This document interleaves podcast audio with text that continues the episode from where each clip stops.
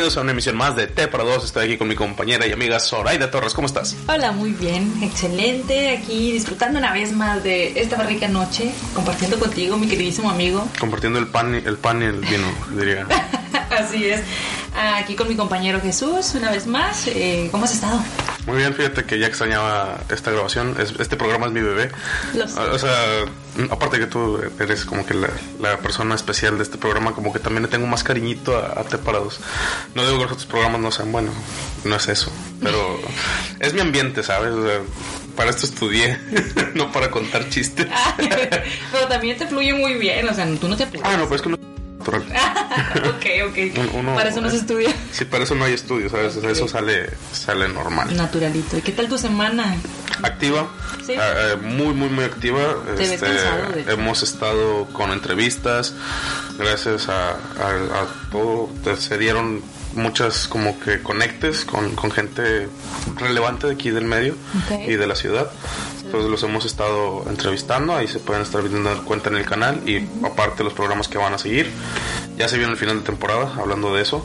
Entonces también por eso han andado como que vuelto loco entre editando y haciendo juntas con Kike para saber como que qué es lo que sigue por el canal, pero todo, todo bien. ¿Tú cómo has estado? ¿Cómo te fue tu semana? Pues también muy bien, he estado pues bastante atareada en cosas por ahí, no nada más grabando con, con ustedes, sino por ahí con otros amigos grabando, eh, pues en este caso músico, ¿no? Y pues en el trabajo, pues horario casi de 12 horas en algunos días me toca juntas y pues los momentos que tengo por ahí libres los dedico a dormir, porque ¿Cómo debe ser? Sí, porque no, no se puede, pero, pero pues muy agradecida con Dios y con, pues con mis jefes, ¿no? Que hay trabajo y que pues hay un motivo más por cual levantarse. Muy bien. Fíjate que justamente ayer era uno de esos días en donde llegaba muy cansado del trabajo y dije, ya quiero llegar a dormir. Llegué como a las 7 aquí a la casa y entre lo que estaba haciendo, este, editando, tratando de editar un programa, me dan las 8 empie- y a las 9 jugaba el América. Entonces, pues dije, ah, lo voy a empezar a ver. Te lo juro que el 8 y media ya tenía mucho sueño. ¿eh? O sea, dije, no, ya, ya, me voy a quedar, ya me voy a quedar dormido, ya mañana a ver qué hago. No pasaron ni cinco minutos de que cerré los ojos y me habló mi hermana de que, oye, necesito que cuides a los niños porque voy a ir por, por, por, por su esposo al aeropuerto, pero voy a ir por él hasta las 2 de la mañana. Wow. Entonces, de que, pues, te vienes a dormir acá o qué onda. Y yo, malamente, aquí sí acepto mi, mi culpa. Yo dije, no, ¿sabes? Pues no me quiero quedar a dormir allá. Porque aparte que me iba a dormir en el suelo, era como que no, no sé, no quería. Dije, mejor cuando ya regreses de, de- del aeropuerto, pues me llevas a la casa. Me terminó trayendo como a las dos y media de la mañana. Sí me dormí en el Inter, pero pues obviamente llegué dos y media, tres de aquí a la casa. Obviamente no me desperté, me quedé muy dormido. Entonces por eso también eso explica las ojeras que traigo. Sí, traes unas ojeras súper marcadas y unos ojos hinchados. ¿Qué pasó? Yo te vi, wow, ¿qué tienes? Ah, bueno, también la lloradita que me aventé hace rato. Ese también. Cuando me dijiste que habías llorado, yo, ¿por qué? ¿Qué estaba viendo? ¿Qué estabas viendo? Estaba viendo The Office, el final de, el final de ya de la serie. De hecho, también Gabriel me habló hace rato. Me, me dijo, oye, te caigo a tu casa. Le digo, pero me estoy llorando. Aguántame tantito, estoy llorando. Estoy en mi lloradita. Ese, ese episodio es muy bueno, la raza que, que le encante. Bueno, que ya ha visto The Office, sabe de cuál hablo. Es el capítulo 23 de la última temporada. Que es donde ya se juntan todos como que a, a ver lo que han hecho de sus vidas y todo eso. Y pues sí, estaba llorando ahí como, como Magdalena. Qué padre que te des el tiempo también de llorar. Sí, era lo que mencionábamos en, en el programa Sí, en el de... programa pasado, Que precisamente. decía, llorar es bueno. Sí, sí, sí es liberador. Aprovechas ahí de plano, dices que es por la serie y sacas unas dos, tres cositas tristes. Mira, te vas como gordo en tobogán. Lo dejas caer, ¿no? Sí, sí. Oye, ahorita estábamos hablando fuera del aire del- de los posibles temas que íbamos a hablar hoy. Ajá. Hubo uno que, que no sé por qué no habíamos tocado antes. Bueno, aparte también de que llevamos como tres episodios nada más. Sí, ¿verdad? Pero, ¿por qué no lo tocamos si tanto dijimos que teníamos este curso y que fuimos Que a Guadalajara y y somos, somos gente estudiada que, que no, no, se, no se dedica nada más a perderse en los vicios? Bueno, hablo de ti, ¿verdad? Obviamente. ah, sí, de mí. Pero bueno, este, de sexualidad. Y creo que sería, sería bueno decir, llamarle este episodio como educación sexual. Excelente, me parece. muy bien.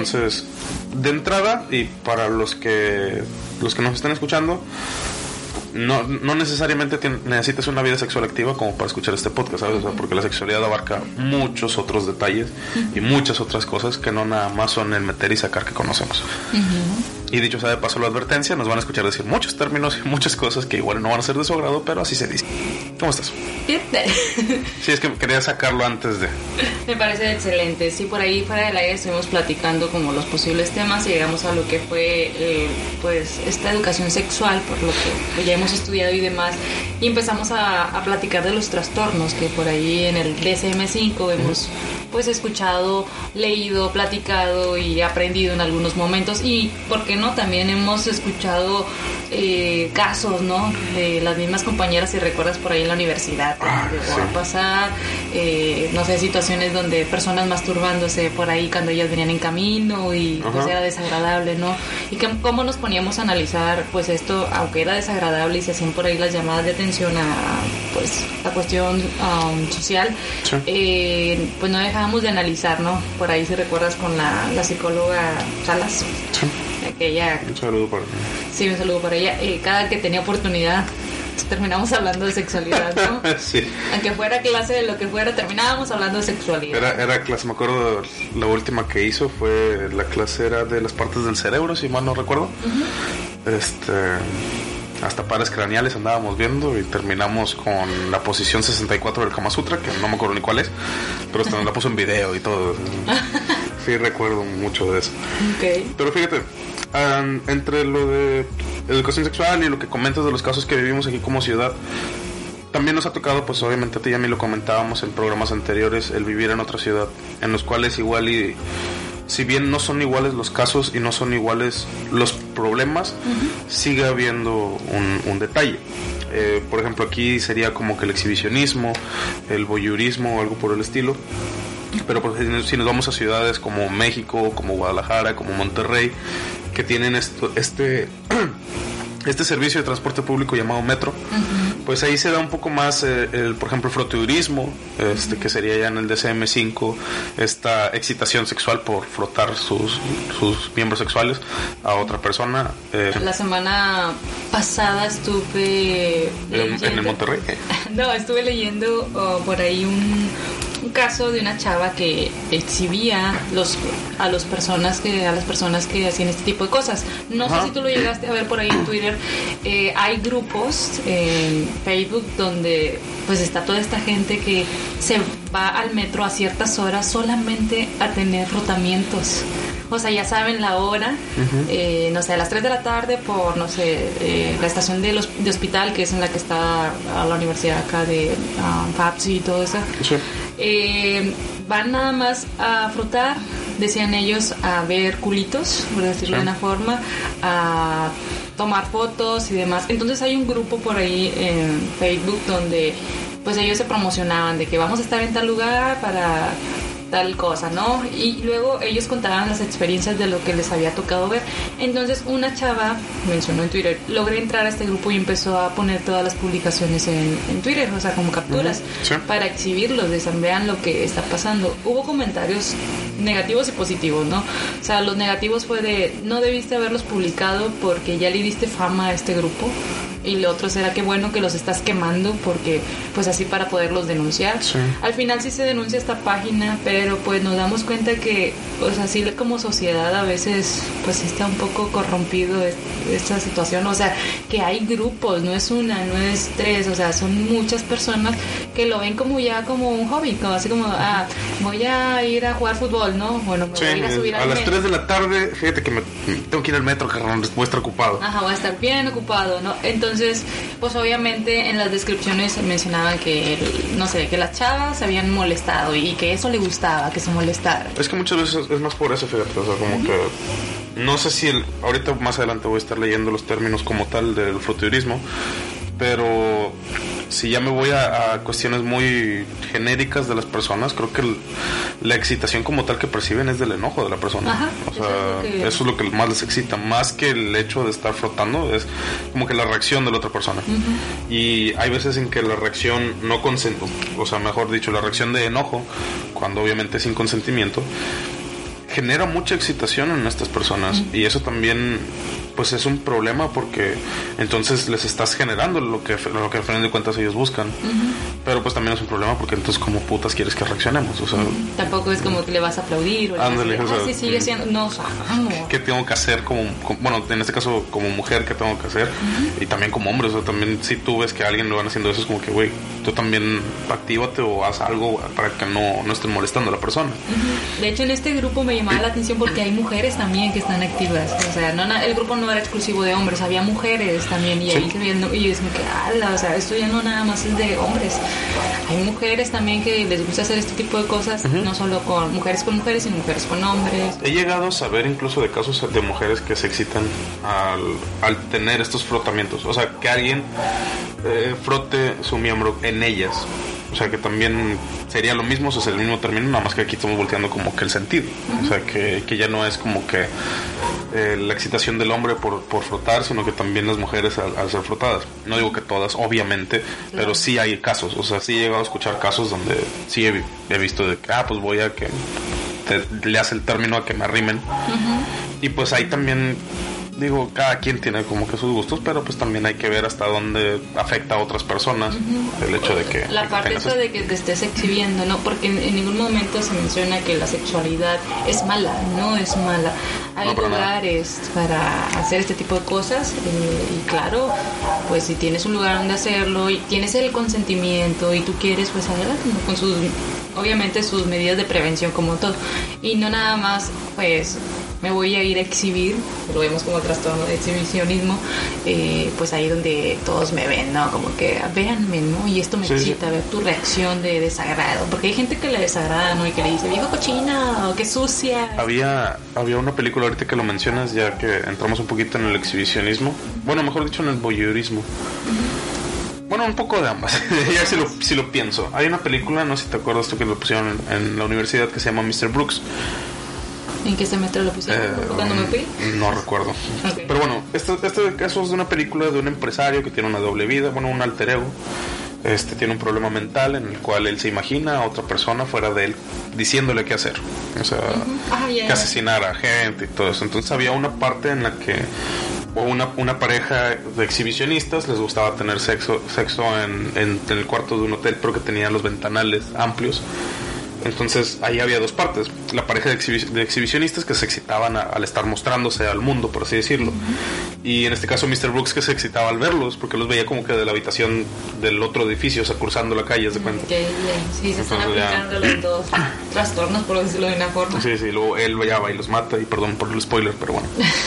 Pasa, si, lo, pasa. si lo quieren ver, pues adelante. Sí, sí. Eh, por ahí platicábamos de, acerca del trastorno de voyeurismo, que era la de... mm, ah, observaban a las otras personas, ¿no? Como sin su consentimiento, ah, por ejemplo, que estuvieran mm, desvistiéndose o teniendo relaciones. Esto les excitaba. Por ahí poníamos el ejemplo de la serie... ¿Cuál? You. ¿verdad? Esta serie solamente eh, vi un capítulo y me alcancé a dar cuenta que pasaba esto, que él, a él excitaba ver a una chica, ¿no? Igual, o sea, la chica en ese estado un poco exhibicionista, pues también tenía todas las ventanas abiertas, ¿no? Y para que todo el mundo la viera, y él desde afuera, ¿no? Se estaban presentando los dos casos, o sea, uno alimentaba al otro. Ajá, que es como te digo, el, el de la película. Ahorita, yéndonos ya un- a términos reales, Ujú. Déjame destrabar aquí mi, mi, mi fuente de información.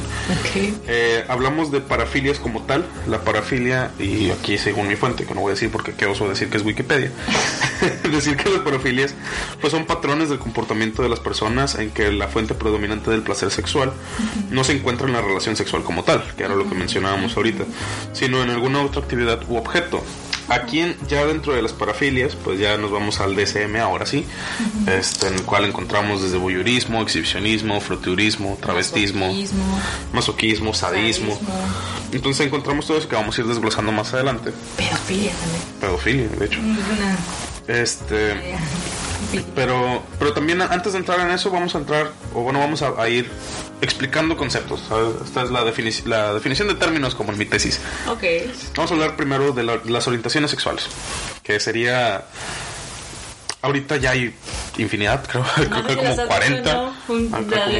sí, hay como 40. Ahorita decía Franco Escamilla en, en un programa, decía que es la comunidad LGBTW de 40. O sea, ya hay tantas letras, ya no sé qué, qué letra va. Pero bueno, eh, lo decimos con todo el respeto posible, a todo el mundo se acepta su orientación sexual. Claro. Las reconocidas, por así decirlo, o las, las oficialmente aceptadas por la sociedad serían la heterosexualidad, que es la, de todos, o sea, el, gusto por el sexo opuesto. Tenemos la, la, homosexualidad, que sería el gusto por el, por el mismo sexo. Después tenemos la bisexualidad, que es el gusto por ambos sexos. De ahí, ahora sí, como diría mi mamá, de ahí para el real. Porque de ahí ya, ya sacamos eh, los de. Creo que se llaman código cero o tipo cero. No binario, perdón. No binario se llaman. Ahorita investigo realmente qué es eso. Sí lo he escuchado muchas veces, pero no estoy como que familiarizado. Y ahorita fuera del aire platicábamos, por ejemplo, del término pansexual. Entonces empiezo a buscarlo y ahorita lo encuentro como, y cito, pansexualidad es una orientación sexual humana definida como la atracción romántica o sexual hacia, hacia otras personas independientemente de su género o sexo. Entonces, si nos vamos a grandes rasgos, y por eso yo decía que esta, al menos en mi opinión personal, no la cuento como orientación sexual, pues estás describiendo a cualquier persona. Sea, estás describiendo a, a ti, a mí, a, Gabriel, a, Alejandro, a Quique. Pues, pues, en sí, a, gran a gran escala, pues todos somos pansexuales, todos buscamos esta, esta atracción romántica o sexual con otra persona, ¿sabes? Y está bien que digas, no me importa el género, pero pues eso ya lo podrías tomar más como cuestión de gustos que como cuestión de, una orientación sexual. Sexual, sí. O sea, porque va más con la cuestión de, del sentir, ¿no? Esto de... Sí, sí, sí. Es como, por ejemplo, el heterosexual o, no sé, el homosexual, que es hacia una persona en específico, ¿no? O sea, como que es general, o sea, general. Entonces, se acepta. Yo, bueno, yo en, mi punto de opinión es, pues, se acepta. Eh, hay personas que se consideran pansexuales, eh, pues es también es ah, aceptable. Hay otro, ahora que recuerdo, el asexual, también sería una, una orientación, que sería que no de plano no, no tiene interés en, relaciones sexuales y no tiene interés como que... O sea, según lo que yo había leído, o sea, sí se tiene eh, lo que es, eh, sí hay enamoramiento, pero no hay esa atracción sexual. Entonces, por eso son asexuales. Recuerdo cuando empezaba a leer acerca de la, de la sexualidad, y o sea, ¿qué es esto? O sea, porque no sé si recuerdas en alguna de las clases vimos lo que son las orientaciones sexuales, no sé si tú estabas conmigo en ese entonces, y llegamos a la de sexual. Entonces, ¿qué es esto? Y cuando empecé a leer de sexualidad, eh, me di cuenta que pues tienen una, una bandera también y demás. Y no la incluían en lo que era, pues en aquel entonces, no sé, hace siete años, cinco años que estamos por ahí en la universidad, no se incluía mucho en la cuestión de um, como las orientaciones sexuales. Sí estaba como muy aparte. Y de hecho ellos tenían una bandera que usaban los colores morado, gris, negro, lila. O sea, eran colores en esos Ya ahorita ya se meten en la cuestión de, todas las orientaciones sexuales, pero antes sí estaba como un poquito apartado. Obviamente, pues, pero ¿esto qué significa? Así cuando empecé a, investigar un poquito más ya de, estas orientaciones, yo, wow, o sea, es que hay toda una gama de, orientaciones. Y, fíjate, ahorita que lo mencionas así, me pongo a pensar que, pues bueno, en gusto se rompen géneros. Y si nos vamos a como tal, insisto, esta es opinión mía, que pues ahí ya sería como, por ejemplo, poniendo un ejemplo muy burdo, eh, los géneros de películas, por ejemplo. O sea, tenemos el género de thriller, tenemos el género de terror, drama, románticas, comedia, comedia romántica, thriller, suspenso psicológico, todo eso. Entonces, si nos vamos a como tal, de repente llega una persona y dice, ah, pues a mí no me gusta ver películas. Y listo. Y no por eso voy a crear un género de películas que se llame no películas, ¿sabes? O sea, no tiene sentido. Si nos vamos a como tal, ¿cuál es la diferencia entre eso y ser una sexual? Pues simplemente a lo mejor tener una identidad, no sé, no sé cómo llamarlo. Y después, ¿sabes que Me fui a investigar yo en animales, ¿sabes qué? Animales asexuales, como las víboras. Uh, sí. Las víboras son asexuales. Pero, ya no vamos a más un término de reproducción, ¿sabes? de que no ocupan, no ocupan otro, otro, y, animal. Y ahí me confundía yo, o sea, ¿cómo? O sea, ¿qué? qué? Pues ya, poco a poco fui entendiendo. Creo que hay, aquí también hay, hay, que como que separar vertientes de decir, la educación sexual no, no es como tal una educación de reproducción, ¿sabes? Porque lo mencionábamos con, con otros temas como por ejemplo eh, planificación familiar y todo esto, que no necesariamente lo haces con fines reproductivos, lo haces con fines eh, más placenteros, vaya. Entonces también hay que, hay que separar esa vertiente, o sea, no estamos hablando del sexo como tal de, de reproducción, o sea, estamos hablando de, de, algo que te genere placer, no, no necesariamente que digas... La reproducción. Ándale, nada más lo hago por reproducirme, que hay casos, sí, sí hay casos, pero no es el caso de este programa. Ahorita estaba buscando la orientación sexual, los que hay hasta ahorita, este... A diferencia de lo que se cree, hay bastantes. Y vamos a ver, déjame encontrar. Ah, son bastantes. Quiero buscar como. Ok, ya. Heterosexualidad es la primera. Homosexualidad. Bisexualidad, que la que yo comentaba. Asexualidad, que es la que mencionábamos hasta ahorita. Después tenemos pansexualidad. Demisexualidad, que sería refiere a la atracción sexual exclusivamente hacia personas con las que previamente se han desarrollado lazos emocionales estables y de cierta duración. Ok. Ok. O sea, tiene nombre. Sí, y, y hasta ahorita creo que esas son las, las básicas, por así decirlo.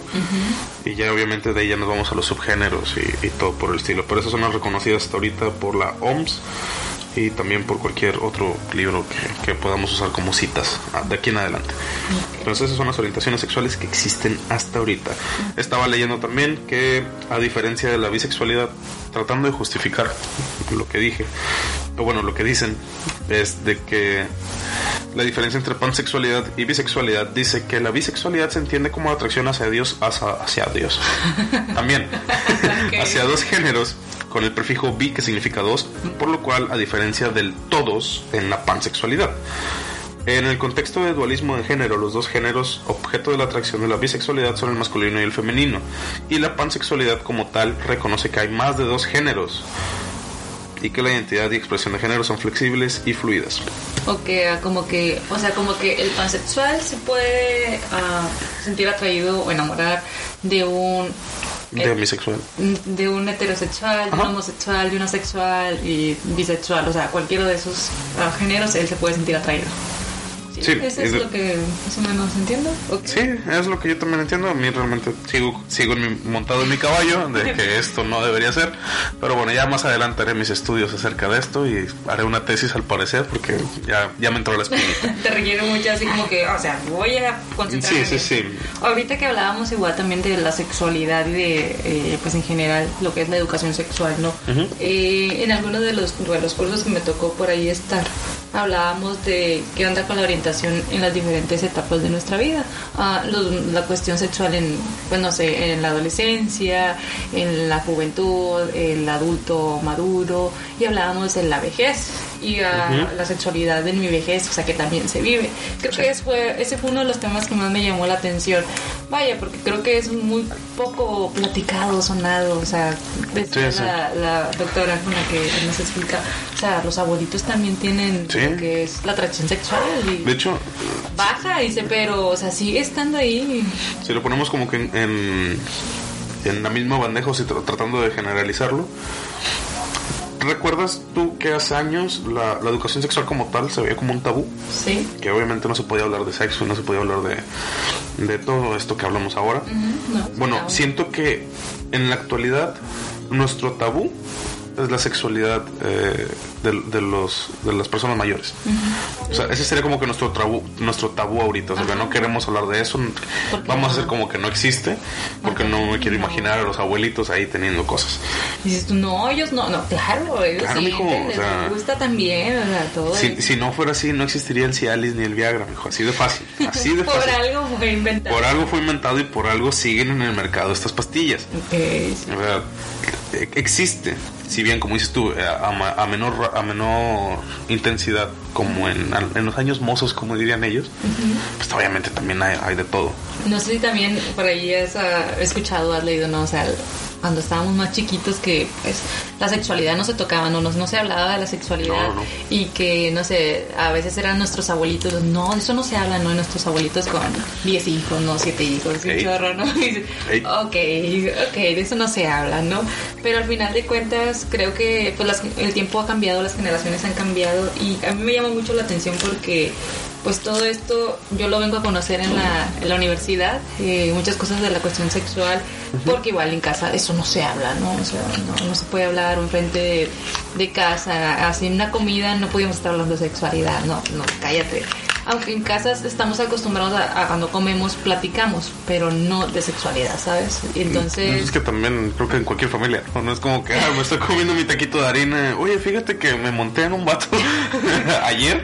Pues como que no, ¿verdad? No, pero hablar en general, o sea, cuestiones educativas. Y cuando entro a la universidad, por ahí en tercer semestre, cuarto semestre, no recuerdo exactamente, eh, llevamos una clase donde veíamos cuestiones de el sistema nervioso y de sexualidad. No recuerdo qué materia. Era con Silvia.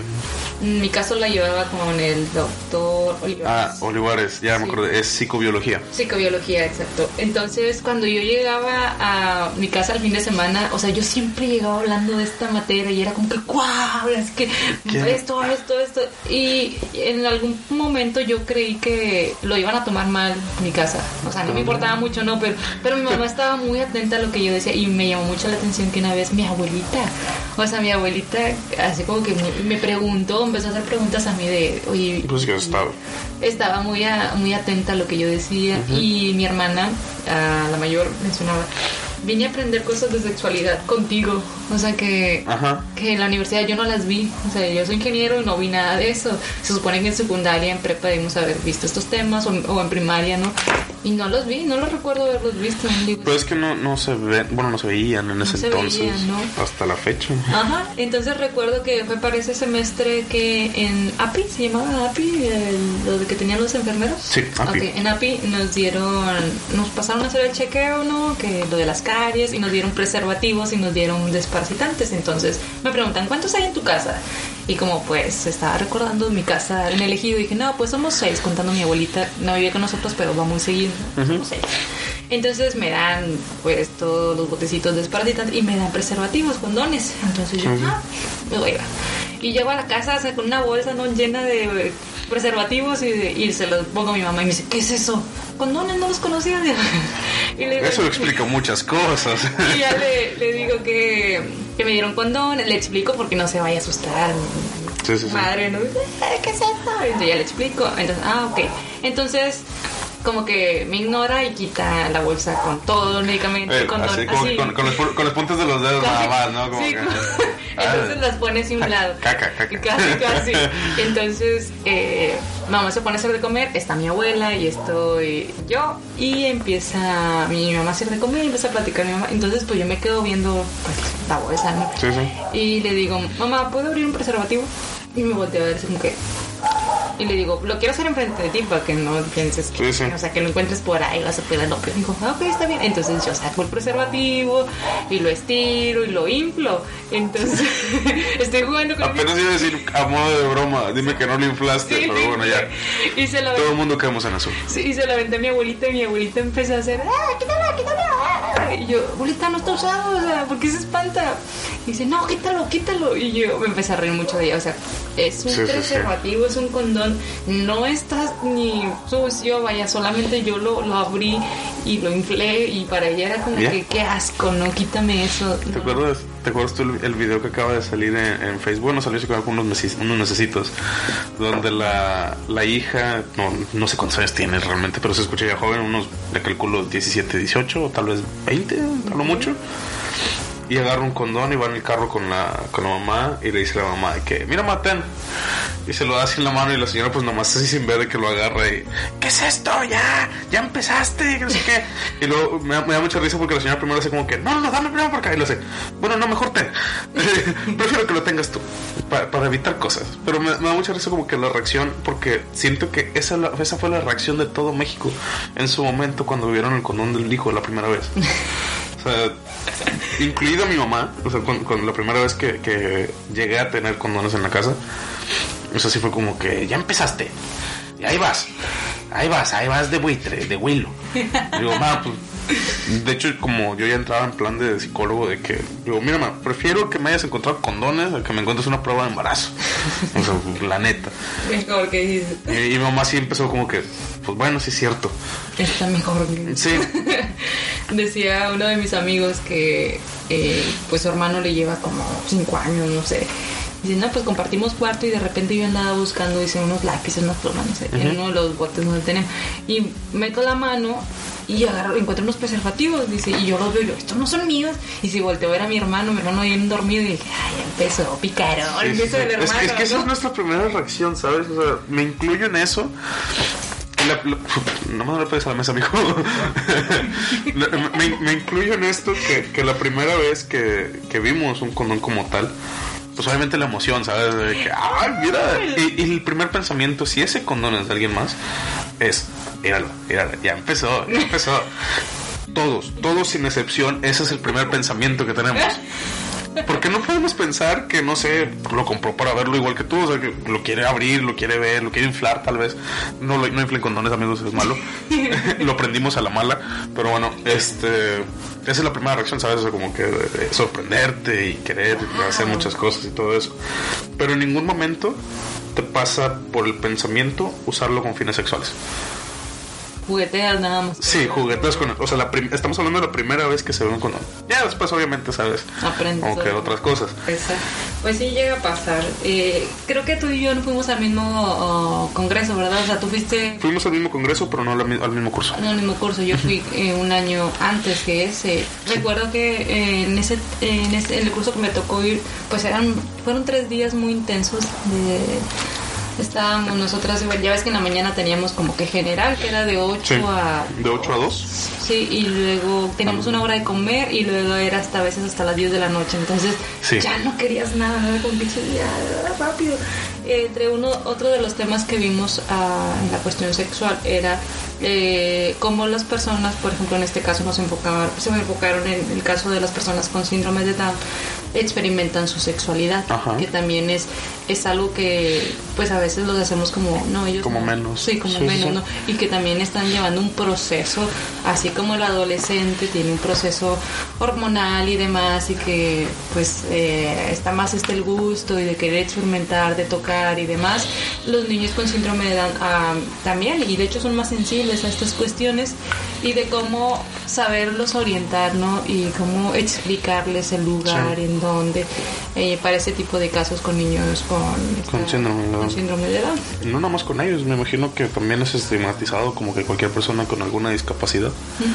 O sea que también es como que medio, por, decirlo, eh, como, como si lo satirizado o algo así. O sea que se vea como malo, que no se hable del- del tema. Sí, que no sé hablar y... Entonces, por ejemplo, hay, hay también una película que se llama Amigos Intocables. No sé si la has visto. Es un señor que está tetrapléjico, no puede mover ni brazos ni piernas. Y entonces su, su ayudante o su cuidador, mejor dicho, le dice que, oye, pues voy a traer a, a una... Y le dice, y el, y el mismo discapacitado le dice que, ah, ok, está bien, me, me mandas una a mí. Y el chavo que- como que, ¿a ti para qué? Y, y siempre me quedo con esa frase porque me sirve también para cuando doy pláticas del tema. Es de que ustedes piensan que nomás porque no muevo las piernas no siento, pero tengo otras partes del cuerpo. Entonces, e- en este caso, esta persona de la película, él se quitaba con que le tocaran las orejas. Ok. Esa era su, su manera de recibir el placer sexual. Y me quedo pensando y dije, bueno, eso fue una película, pero en la vida real debe de haber un- bastantes casos en los que debe de ser, no sé, si no pueden mover los brazos, pues las piernas, o si no pueden mover las piernas, los, brazos. El cuello, las orejas. Encuentras alguna parte del cuerpo que te genere, que te genere placer. Y, y- y es correcto. Así, también en este mismo curso que me toca estar, hablábamos luego ya un poquito más de, pues, los derechos de... Era, eh, quien nos dio la plática, pues, se llama... Ansira, algo así se llama. Ancina, quiero que me diga. Ansira, dueña, duera, no recuerdo exactamente el nombre, pero ella es psicóloga y aparte decidió hacer una maestría en como las cuestiones de psicología um, de derecho, algo así. O sea, tiene que ver mucho con la cuestión de como defender los casos de, de- de abuso, Sí. Eh, de defender la- las injusticias en niños y niñas. de eh, que han sido abusados, que han sido maltratados en torno a la sexualidad, esta violencia sexual que ha existido en ellos. Y explicaba el caso de, de una niña, eh, obviamente cambió los nombres y ella nos explicaba, pues hay que cambiar nombre, que había sido abusada que nadie le creía, como pasa muchas veces, ¿no? Que no se cree. Eh, pues este caso era, ella tenía 10 años y la persona ya era mayor, arriba de 30 años, entonces es, esta persona podríamos decir que tenía lo que es que pedofilia. Pedofilia. Sí, eh, estaba este caso y pues desafortunadamente la mamá pues no le cree, ¿no? Como sucede en la mayoría de los casos. Muchas veces. Entonces, eh, la niña es abusada muchas veces. Al final, la niña pues ya empieza a menstruar y la niña queda embarazada. Okay. Eh, entonces, pues como es un abuso y demás, pues hay la opción esta de, pues, um, o sea, poder deshacerse del producto, ¿no? De un aborto por ahí. Pero la mamá no la deja. O sea, la mamá no, la, no la deja abortar. No deja a la niña abortar porque, ¿qué crees que le tu coraje? La mamá decía que no quería que abortara porque, o sea, el tipo este pues las había abandonado las dos, ¿no? La pareja. No quería que la niña abortara porque el producto que iban a hacer era, era pues hijo de alguien a quien ella amaba. Y no se refería a la niña, sino al tipo. O sea, quería que lo tuviera porque ese bebé le iba a recordar a él, la mamá. Hasta se mató la palomita la madre. Cuando nos dijo eso, le dijo suyo, ay, no puede ser, no, no, no. Y la niña, pues, pues le decía que no, o sea, que ella no quería, pues obviamente el recuerdo, y más no fue una vez que la buscó, muchas veces. Con varios. Ajá, al final la chica, la niña de 11 años, decidió suicidarse. Y pues ya muere, muere el producto, muere el bebé y a la mamá lo que más le dolía no era su hija. Era el bebé. Era el bebé. Y dices tú, ¿qué cierto? Cuando, cuando nos platica ¿no? la, la doctora, pues así ella muy... Ella se veía que estaba molesta que estaba pues enojada. Que te quedas tocado, ¿sabes? Y más porque a ella le tocó llevar este caso jurídico, como psicóloga jurídica. Y, y si uno no pudo hacer nada, o sea, yo no pude hacer nada, porque la custodia la tiene la mamá y dices tú que pues cuánto... No puedes como que ponerte en, plan de, salvar a todos. No puedes y, y es algo que, que, nos va a tocar enfrentarnos. O sea, como psicólogos, los psicólogos jurídicos nos va a tocar enfrentarnos y es seguir luchando. Por, porque son vidas que se pierden. ¿no? Fíjate que ahorita que comentas el caso de pedofilia, y ya lo voy a extender para todos los trastornos los, los trastornos de parafilia. Eh, llámese voyeurismo fraturismo todos los que ya mencionamos antes. Mucha gente cree que hasta que no haga algo no pasa nada. Por ejemplo el caso de la pedofilia. Eh, dígase de la excitación sexual conseguida por personas de, menor edad, que de hecho el, criterio como mínimo debe ser 5 años menor y aparte menor de 16 años para que cuente como pedofilia y también especificar si no es incesto porque el incesto también se podría considerar como otra otra parafilia. Entonces la gente piensa que hasta que esta persona no violente sexualmente a otra no está mal es lo que mucha gente cree. Está hablando de pedofilia. Si hablamos de exhibicionismo también, es, que, es que hasta que no lo haga, güey, hasta que no lo haga, pues no, no está haciendo nada malo. La típica de no le hace daño a nadie. Y aquí es donde entra mi comentario para especificar también a la gente que nos escucha que el criterio es excitación sexual intensa y recurrente derivada de fantasías, deseos sexuales irrefrenables o comportamientos que implican la actividad sexual. Y ya incluyes, o bueno, ya ahí le cambia por cada trastorno. Si es exhibicionismo, que sea sexiva. Si es voyeurismo, que vea a alguien más. Todo eso. Pero énfasis en esto. En fantasías, deseos sexuales irrefrenables. O sea, no, no, está, no está diciendo que ocupa hacer algo ya es un trastorno desde el momento en que lo piensas. Entonces, hay muchos casos que no se han tratado, que no se han hablado, porque no hace nada. Porque, entre comillas, no ha dañado a nadie. Exacto. Veía yo un caso de una, un señor, obviamente, en este caso. Digo obviamente porque no voy a decir el sexo ni la, ni la edad de la persona, digo señor por genérico. Eh, un señor que tiene eh, está diagnosticado, bueno, sí, se podría llamar diagnosticado con pedofilia, porque le encontraron eh, infinidad de pornografía infantil en su disco duro. Entonces, este chavo, aparte de que la ley como tal te prohíbe tener tener este pornografía infantil, es un es un delito penado. Él se, excusaba en eso, de que no le echó daño a nadie. Pero te pones a pensar, ¿hasta qué punto le tienes que hacer daño a alguien? Porque a mí nada me dice que el día de mañana esta persona va a tener un hijo o va a tener una hija. Y pues el peligro ahí está, ¿sabes? Entonces ahí también nos metemos en problemas. Decía, ya cambiando un poquito mi, mi, mi énfasis independiente y mi énfasis acá de Che Guevara, que decía un post en Facebook, si le dices a tus hijas que no usen falda en la casa, porque hay hombres, entonces los hombres no son los que no deberían estar en tu casa. y eso es cierto, lo vemos mucho en, familias. Decimos mexicanas porque de aquí somos, pero imagino que pasa en todos lados. que no, te pongas ese chorcito porque está tu tío o está tu primo. Es como que, güey, en ese caso, el que no debe estar ahí es el primo, es el tío. ¿Sabes? Y hay muchos casos así. Ahora, ¿Sí?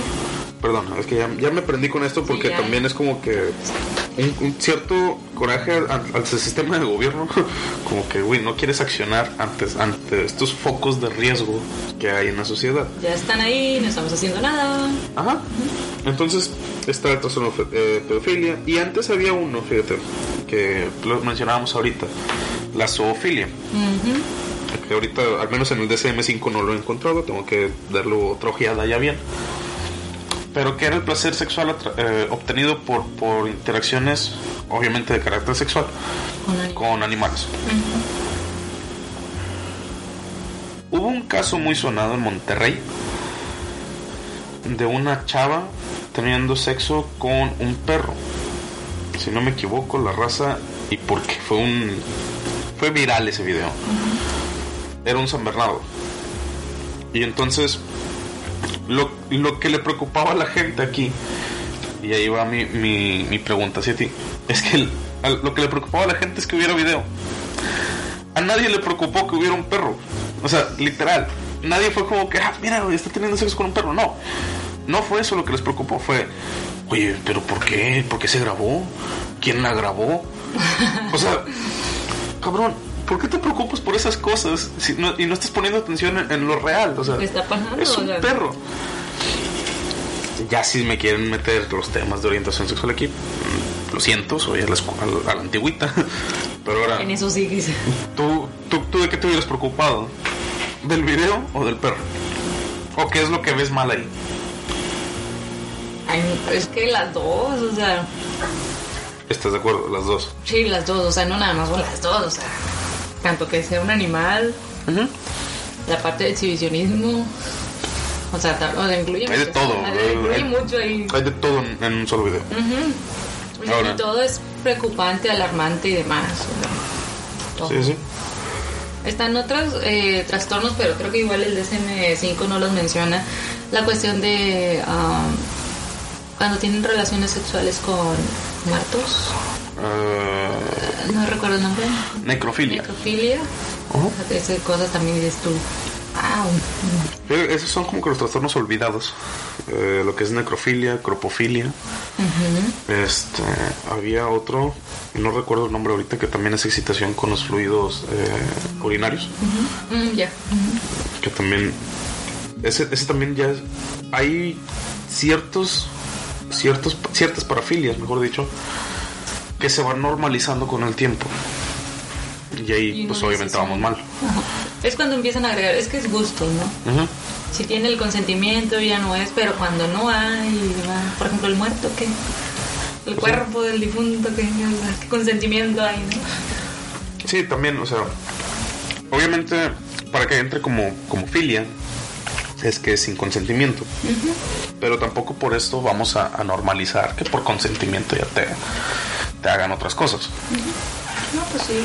El caso del, de, por ejemplo, de, no, no recuerdo el nombre, insisto, de la excitación sexual por recibir fluidos, fluidos urinarios. Este, se, se llega a normalizar tanto que ya hasta tiene nombre. El, el famoso, bueno, digo famoso en términos de Facebook y redes sociales, el Golden Shower. De hecho, es el nombre que tiene como tal. Y la gente ya lo empieza a normalizar. O sea, ya lo empieza como que, ah, pues sí, pues hice esto. Te quedas como que, güey, ¿por qué? Y, y ahí es donde entra, pues es que pues me dio permiso. Pues sí, güey, pero como por qué? O sea, ¿en qué momento ya lo empezamos a ver como normal? Tan- tanto hay como eso, como el coprofilia, que también he escuchado casos de, Sí, sí. de no, no, no, no, ni para acá. Pero bueno, o sea, ese tipo de cosas que yo me pregunto por qué, Hasta ¿Por qué estamos normalizando, sabes? Sí, se está viendo como algo normal y nada más que te dé permiso y si él quiere. y- ándale, o sea, No sé si recuerdas tú o si tú estabas por ahí en mi salón cuando cuando me eh, pegaron y me... No, no, el doctor Eric hacía referencia a que lo llamaron a una entrevista donde hablaban de los swingers Swingers, Ajá. sí, sí, sí. y que pues no se podía ver como algo malo, ¿no? O sea, porque a fin de cuentas están estas parejas swingers y que pues hay consentimiento y demás. Sí, que él eh, coincidía con él en el caso de que era más por egocentrismo que por otra cosa. Ujú. Sí, es- sí, qué, qué- qué detalles, ¿no? Sí, sí. Pero bueno, estamos ante una sociedad, se podría, es que se puede ver de va- varias perspectivas, ¿no? Una sociedad muy de mente abierta o muy trastornada. Sí, ándale, o sea, hasta qué punto, hasta qué punto es una mente abierta y hasta qué punto es, güey, ya, chécate, o sea, neta, te estás pasando. O sea, ya llegamos a normalizar cosas que no, o sea, Por eso, o sea, no dudes que en un futuro se va a normalizar la pedofilia y que dices tú, hey, hey, tranquilo, o sea, al menos tengo entendido que en eh, lo que todo es el continente americano, pues eso está súper mal. Pero no, hay lugares donde eh, es normal, entre comillas, que se casen niñas súper chiquitas con, ah, ok, ya, ya. con hombres súper grandes, ¿no? Y que se las casan Sí. y... ¿Dónde es? En, en India, según tengo entendido, y en África, que es un continente por allá, Ajá, o sea que Este es sí súper normalizado eso. normal, ¿no? Es como, mm, se va a casar la niña con... Con donde, este. donde está- también está, tiene varias esposas.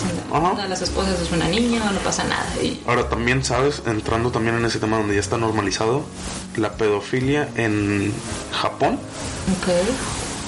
sí está penalizado obviamente, pero es tan normal que en términos de pornografía ya está incluido el término loli, que le llaman, lolicon. Y la excusa de ellos, o sea, para normalizar esto, es que dicen, de entrada, a lo que es hentai como tal, son dibujos. Ahí esa es su excusa, son dibujos. Ok. Y Loli en vida real, dicen, pues es que son son adultos, o sea, son adultas, perdón, en este caso las mujeres, son mujeres adultas que por X o Y motivo su cuerpo tiene la anatomía de una niña. Ok. ¿ok? Llámese senos pequeños, llámese eh, delgadas, Chiquitas, todo, chiquitas y todo esto. Entonces se empieza a normalizar tanto que hay una categoría como tal. Y es una categoría en crecimiento. Sí. Entonces digo yo, pues de entrada, ¿en qué punto volvimos normal el hecho de que te excite ver a alguien como una niña?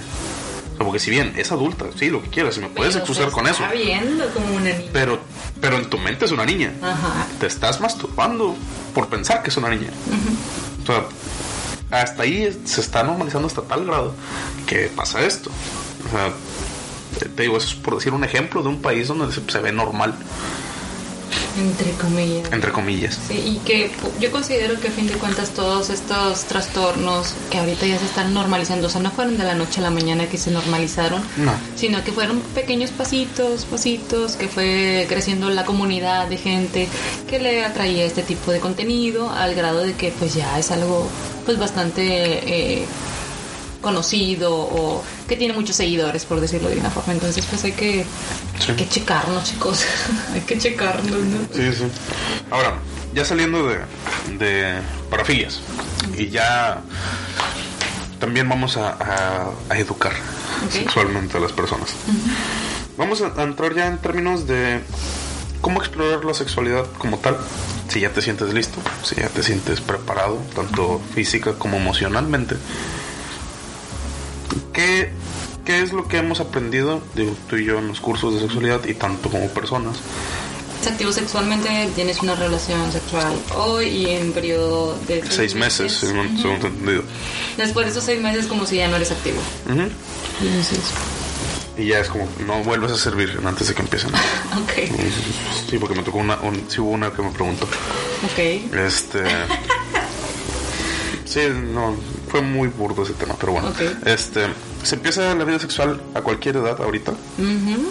pero hemos visto como sociedad que la edad para iniciar esta vida sexual se va disminuyendo cada vez más.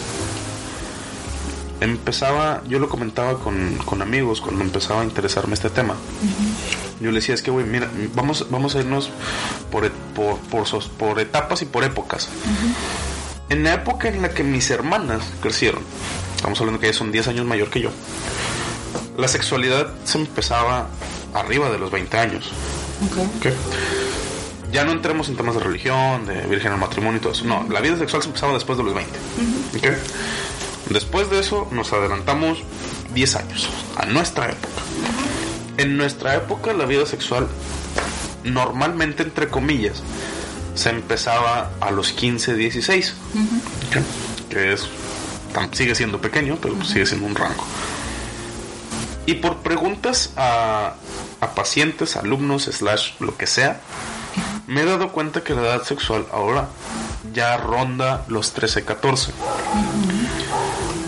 Si, no- si seguimos a este ritmo, yo lo que comentábamos de broma era como que, güey, ya no, no llegan ni a la, ni a la quinceañera. O sea, ya. Pero lo decía broma, pero también es en serio. O sea, güey, hay que ver este pedo. O sea, ¿por- Tranquilo, ¿por, qué, ¿por qué está pasando este tipo de, de- de conductas? ¿Tú cómo ves el hecho de que, de que la edad ahorita sea 13, 14?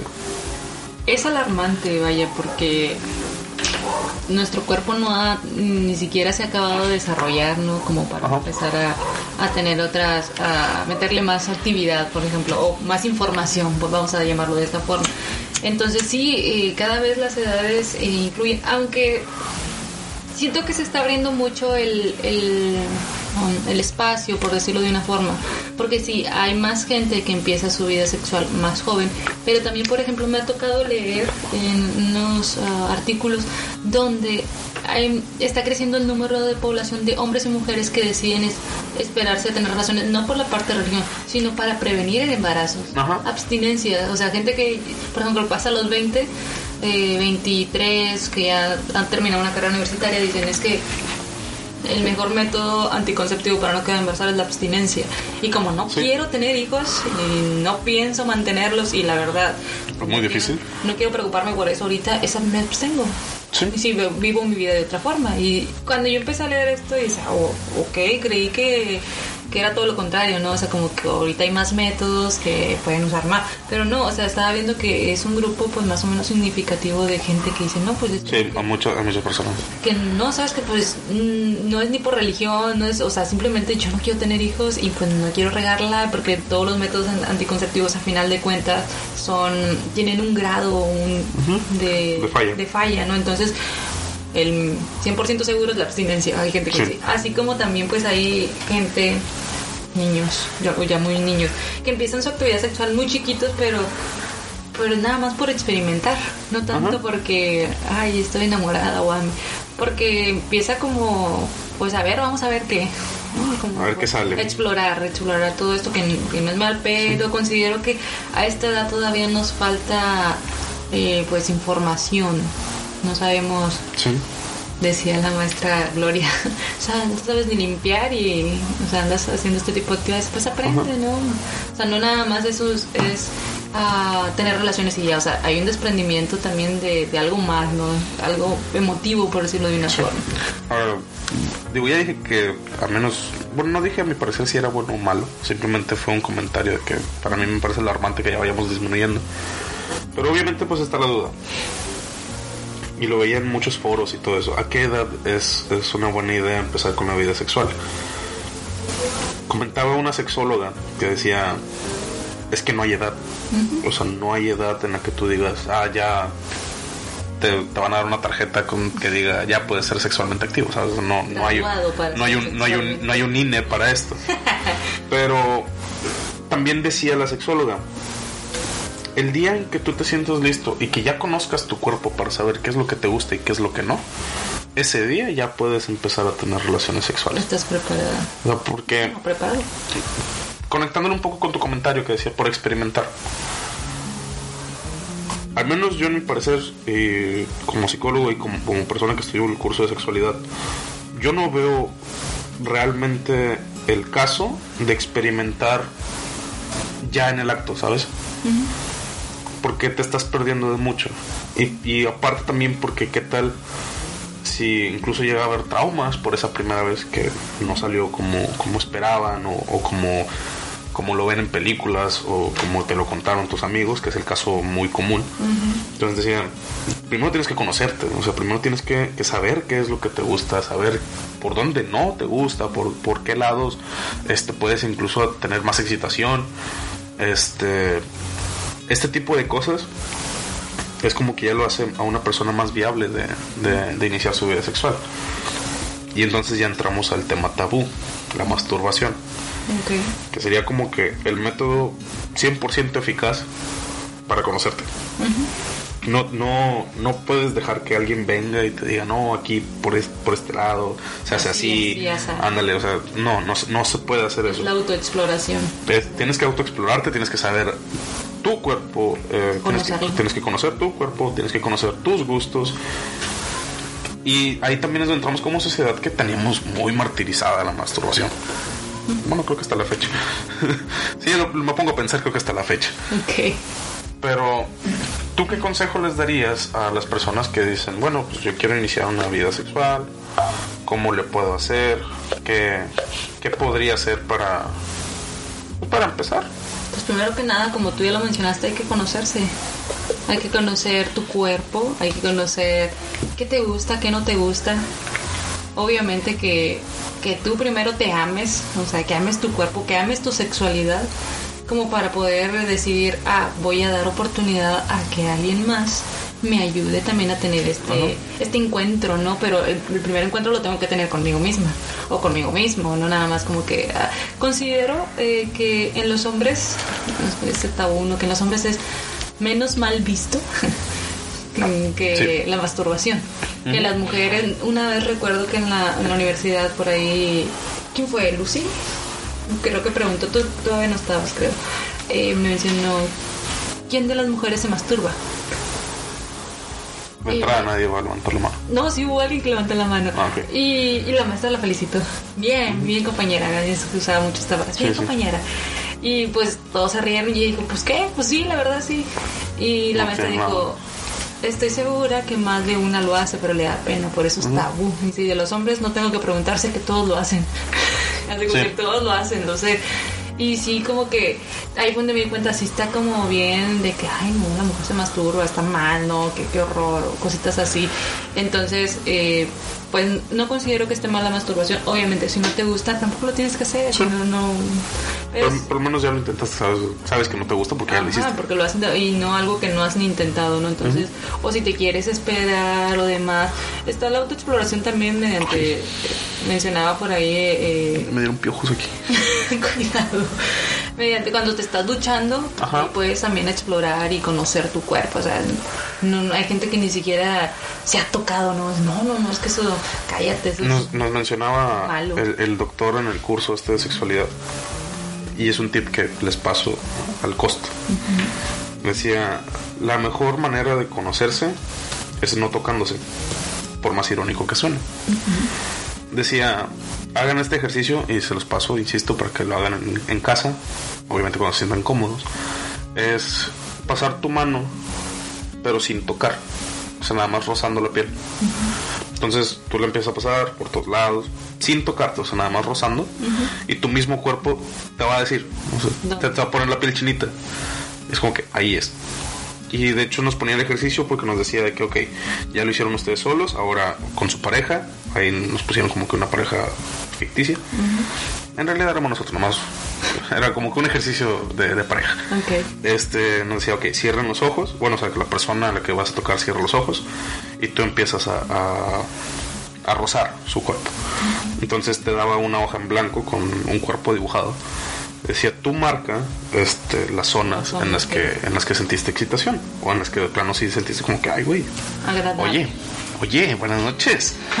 Entonces, ese ejercicio está muy bien porque te sirve para conocer a tu pareja, te sirve para saber en, en dónde le gusta que la toquen, cómo le gusta que, que, que lo toquen en, en el caso. Entonces, ese ejercicio para mí me pareció genial.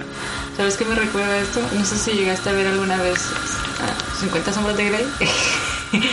no, nunca llegaste a ver. No lo vi. La, la vi hace como, hace poco, perdón por el ejemplo, pero es que recordé, el tipo tenía así como marcas y con un colorete le dijo, esta zona no me toques, o sea, no me gusta. O sea, y le dijo específicamente dónde sí puedes tocar y no.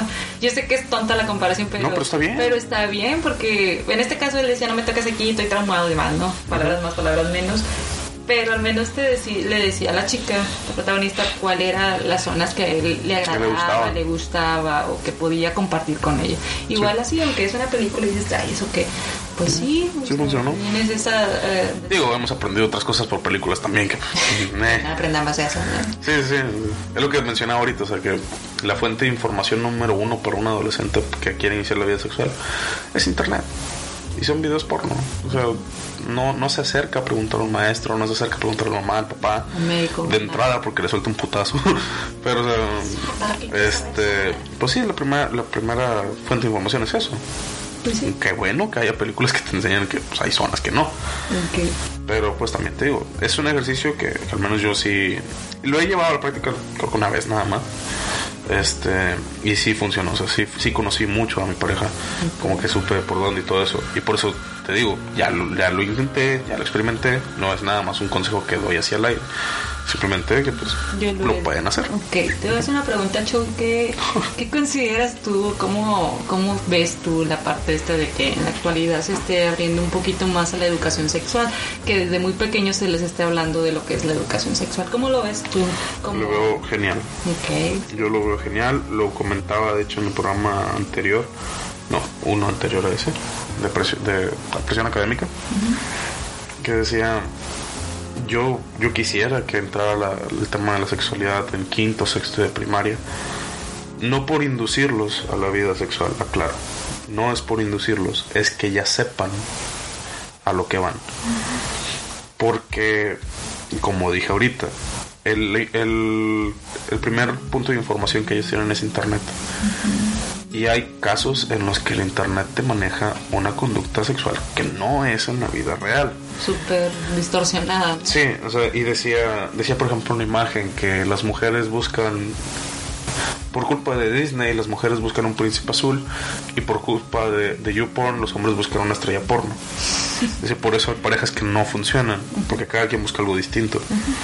Y es cierto, o sea, las conductas sexuales que uno ve en videos de, de pornografía no es la conducta sexual que se maneja en vida real. Entonces, yo, yo considero que es muy bueno que los, que los chicos, en este caso niños, aprendan que la vida real es muy diferente y que hay consecuencias y que hay enfermedades, que hay otras cosas como el embarazo que te pueden llegar a, a- a complicar. Entonces yo Te pueden considero que marcar es, toda la vida. Sí, yo considero que es, es buenísimo que tengan información. Es que una de las enfermedades de transmisión sexual que muchas veces dicen que es que eso no me va a pasar a mí. Ok, así está, o sea, no sabemos si podemos contraer alguna enfermedad. Hablando de eso, eh, perdón por el paréntesis, vayan, pueden ir al seguro, el, el chequeo es gratis. Ah, sí. No, sí, sí, perdón. O sea que estas enfermedades de transmisión sexual creemos que, que a nosotros no nos va a pasar, que eso solamente le pasa a la gente. Nada más pasa en la tele. Pasa en la tele, ¿no? Y sí son problemas muy delicados que al final de cuentas, por ahí, o sea, se viene una enfermedad y luego pues es el chequeo constante, si hay que hacer, no sé, cauterizaciones, si hay que hacer una operación, Sí. eh, la recuperación pues es, a veces es eh, larga, es dolorosa y que pues a fin de cuentas vamos a vivir pues ya con esta enfermedad porque es de transmisión sanguínea y demás. O sea, va a estar ahí porque solamente se controlan estas enfermedades. de- No se curan. No se curan, no se curan, solamente se controlan. ¿no? Y ahí va a estar en nuestro ADN Ujú. y es aprender a vivir con ello. No está mal si tenemos alguna... ah, Sí, pero apenas iba a decir eso. O sea, tampoco hay está que mal. No, no, no está mal. satanizar a los que tengan una enfermedad. Claro, se, se entiende, pero se puede aprender a vivir con ello, no está mal, pero si podemos prevenir, si podemos cuidarnos, pues hay que hacerlo. Y también si estamos padeciendo alguna enfermedad, es necesario que a tu pareja también se lo cuentes. O sea, en- Sí. por seguridad de, de todos los, pues, de los dos, ¿no? Que se cuenten que es lo- en esa confianza que ustedes tienen de qué es lo que está pasando. Y si solamente es un encuentro de una noche, bueno, toma tus medidas de, de, de precaución, de seguridad por ti, por la otra persona, pero no específicamente por, por ti. Si tú, él no se quiere cuidar, cuídate tú, porque sabemos que hay muchas cosas, muchas enfermedades que por, por ahí andan rondando. Algunas, eh, pues, no son de índice tan, ¿cómo se puede decir? Peligroso. peligroso. Sí, Sí. pero hay otras que pues no sabemos, ¿no? Entonces vamos a cuidarnos. Es que hay mucha gente que piensa que lo peor que te puede pasar es el embarazo. y sí, o sea, así hay mucha gente. Y no. Creo, creo, creo, creo yo que eso es lo mejorcito que te puede pasar. O sea, si lo comparamos con las enfermedades, si lo comparamos con todo lo demás, si bien te va a embarazar alguien. Y dices, estoy bueno, o sea, Y eso tampoco está así que tú digas, uff. del uno, ¿verdad? O sea, pero pues te digo, la gente piensa que eso es lo peor. Y no, no, no es lo peor. Yo tuve casos este, cercanos en familia, este, donde sí tuvieron eh, enfermedades de transmisión sexual, eh, hablando específicamente de SIDA.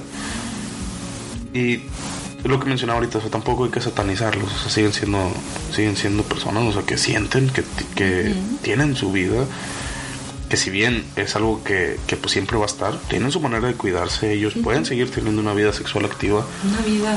una vida como tal. tal. No hay que satanizarlos porque también cuántos casos no sabemos en donde, ay, es que tienes sida, no lo saludes o mamá, No le hables, Casos no. así.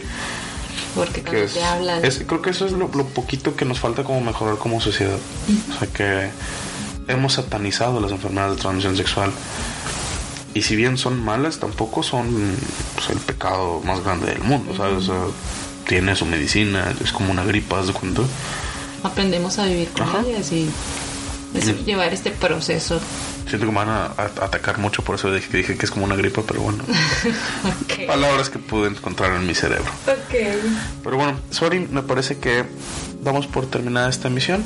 Da para mucho más, creo que un segundo episodio de esto ya Sí. hablando como tal no estaría mal. Ya más adelante veremos. ¿Algo para despedirte?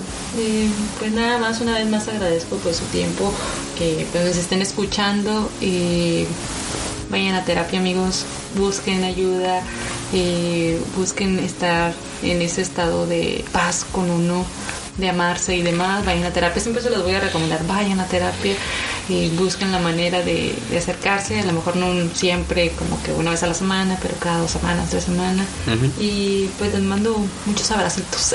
Abracitos y besitos y frutitas de amor como Yuya. Mm, algo así. Es que me siento como muy. Me siento muy, muy contenta.